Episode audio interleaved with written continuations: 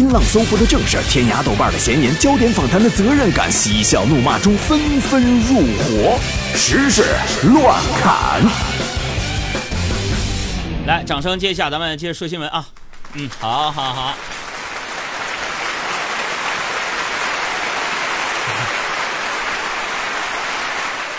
今天这新闻牛了，太牛了！我跟你说，今天你你你听完这个新闻，你这怎么可能啊？我的身边还有这种人存在吗？首先说北京的这个事儿。嗯，北京最近出了一个网红地下室，啊，售价听清楚了，一千零五十万。一千零五十万，一千多万，嗯，记者探访发现呢，这个网红地下室啊，呃，实际上是一个下沉三个台阶的半地下室，嗯。通风采光良好，而且还自带一个小花园。房产中介还说了，啊，是这样的，先生啊，先生，我们我们这个房子面积是九十一点三平方米，嗯单价是十一万五千零六块钱每平方米。嗯，呃，在同小区当中，单价其实并不贵。俺们这是个学区房。嗯，啊，一千零五十万。成交了，对，成交了啊！得知这个新闻之后呢，我还是挺震惊的。嗯千万富翁，嗯，只能蜗居地下室啊。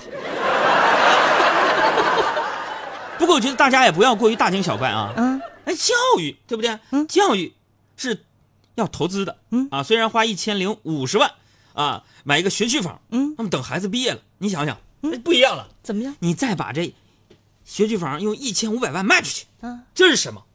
这就是传承，你知道吗？朋友们啊，你想知道这个网红地下室什么样吗？嗯，你想知道在北京一个半地下九十来米能卖一千多万的地下室什么样吗？朋友们，来着了！今天听节目不白来不白看啊！给我们的公众账号回复地下室。三个字来看看，大跌你眼镜。这这这这，你本来你一天好心情，你一看他心情废了，废了，整个人崩溃了。不带你这样。想崩溃吗？你想崩溃吗？你想神经错乱吗？你想闹气？你想怀疑人生吗？没关系，给我们的公众号“海洋说”回复三个字“地下室”，崩溃从此开始啊！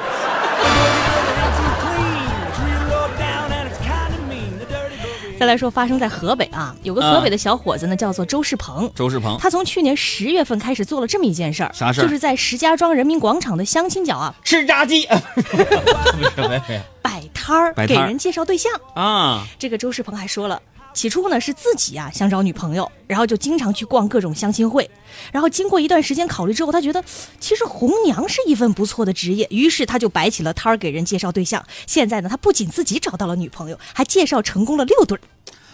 这个大家好，我叫周世鹏啊，我在这摆摊卖红，嗯，不是卖红娘啊，真的，我在这当红娘啊。我们的口号就是，嗯，自己当红娘，给自己相亲，没有中间商赚差价。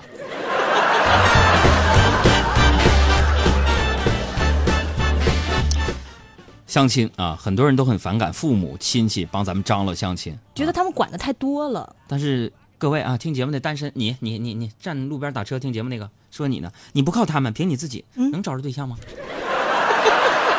啊，能找着对象吗？啊，让你给我听节目的时候发微信不发，让你参与个互动不不互动，就你这样找对象，我天哪，单身 solo，从胚胎 solo，从出生到 离去就就一个人。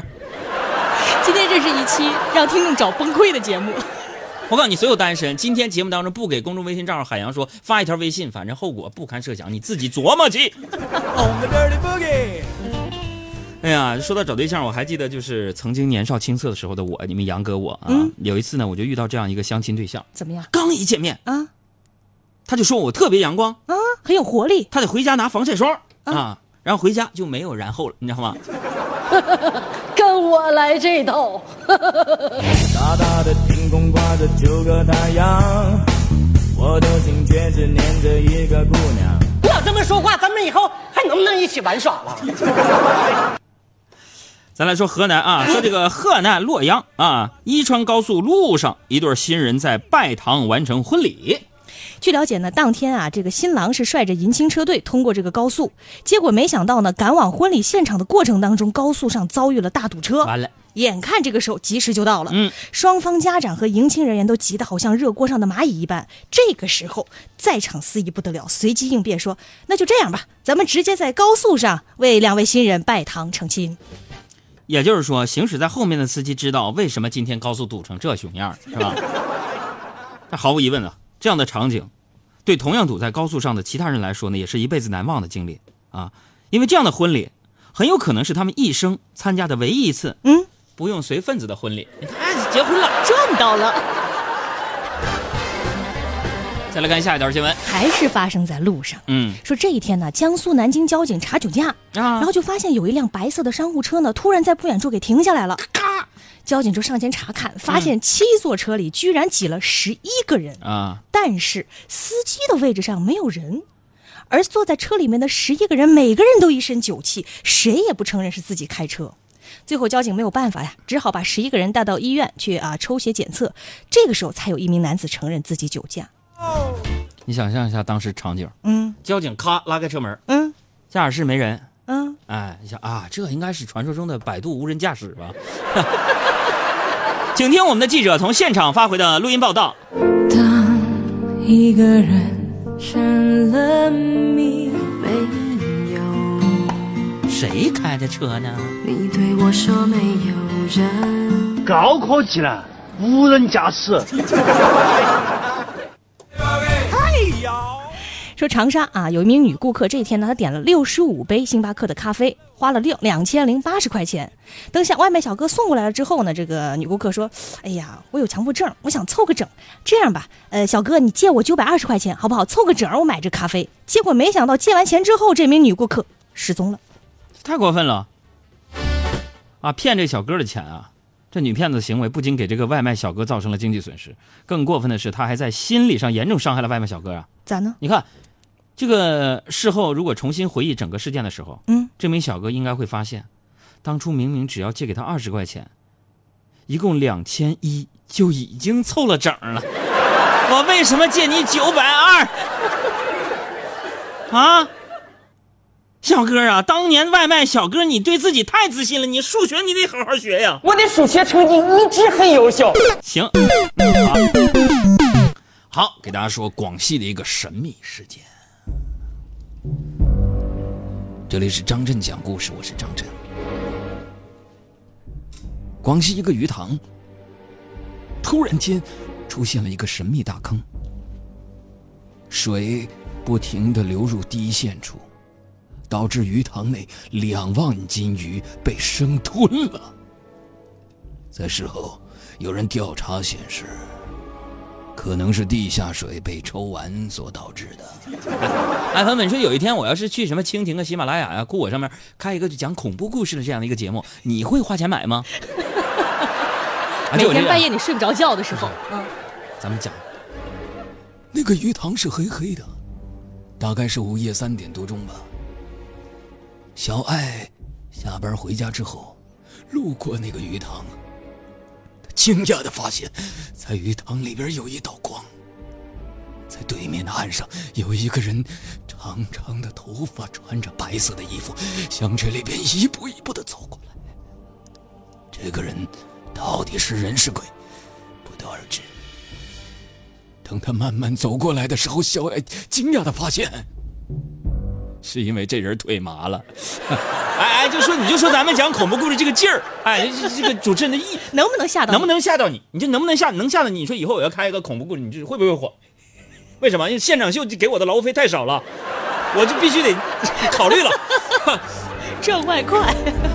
好，说这鱼塘啊，神秘大坑，可能是水给抽走了。啊对嗯其实呢，对于这样的事件来说呢，我们很确定的是啊，它到底是悲剧还是喜剧？你想一想，嗯，那对于鱼塘的主人来说呢，这样的故事啊，呃这样的事故啊，会造成的损失高达十多万块钱，非常惨痛。嗯，那对于上万斤啊流入地下暗流的鱼来说，他们可能因此啊避免了被吃掉的命运，那简直就是生命的奇迹啊！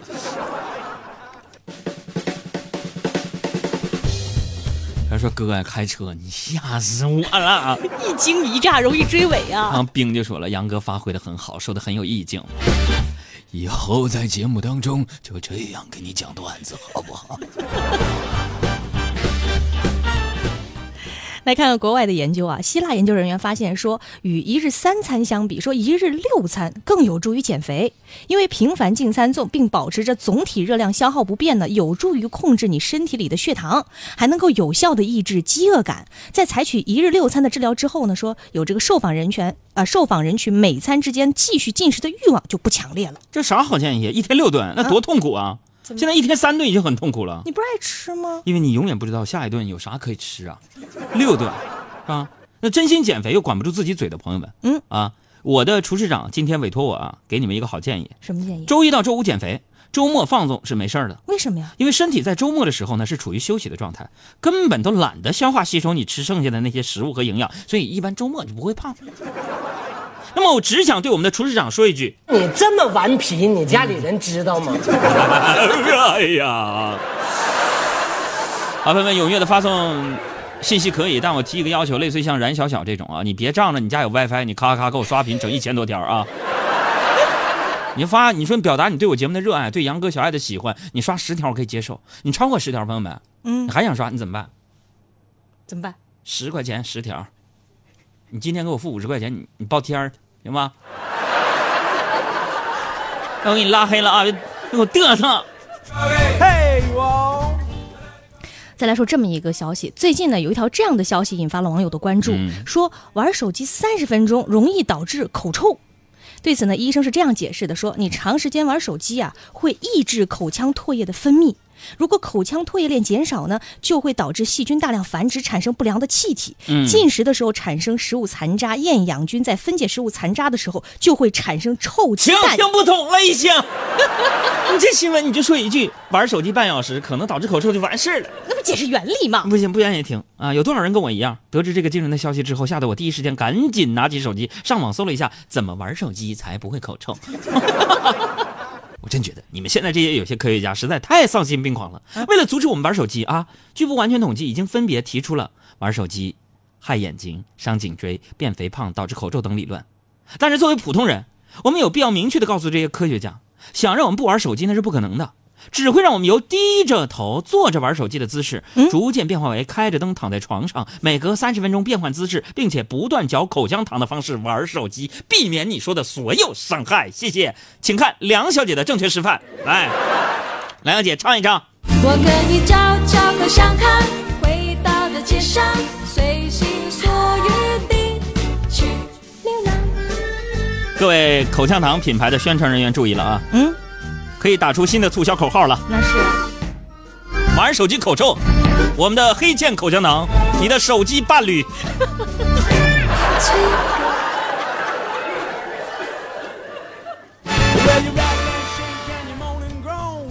还有新闻吗？嗯，再来说一个这个事儿，我觉得很多的影迷非常关心。嗯四月二十四号，《复仇者联盟三》在洛杉矶首映了。英文缩写叫 L A。但是天但使之城嘛，对不对？你让我把我会的这点东西说天使之城 L V，。全拼的？按了听罗安 Yes Yes Yes Yes。虽然啊，这个《复仇者联盟三》昨天已经首映了，但是啊在中国的上映时间啊比全球同步首映晚了两个星期。晚两星期上映时间呢是五月十一号。啊而他的导演罗素兄弟呢，在自己的社交账号上就抛出了一张给电影粉丝的信啊，说他们即将开启《复仇者联盟三》的全球巡回宣传，请大家不要剧透。嗯，所以各位喜欢我吗？嗯，有没有单身漂亮的想跟我交往呢？好吗？否则我给你剧透啊！吓死你！嗯之前在采访中啊，这个导演罗素兄弟呢告诉我们说，没有任何演员拿过真正的《复仇者联盟三》的完整剧本。嗯，为了防止剧透嘛，他们就写了各种假剧情放进去。用心良苦啊！有些人呢，只是以为啊自己看过这个全部剧本了啊。另外两位导演还表示说呢，这次他们有专门为预告片拍假镜头，啊，不要过分信任预告里出现的一切啊。所以你们说啊，为了防止中国观众被剧透，国外先上映的那会不会是一个假版本啊？借我借我一双慧眼吧，让我把这纷扰看得清清楚楚、明明白白、真真切切。借我借我一双慧眼吧，让我把这纷扰看得清清楚楚、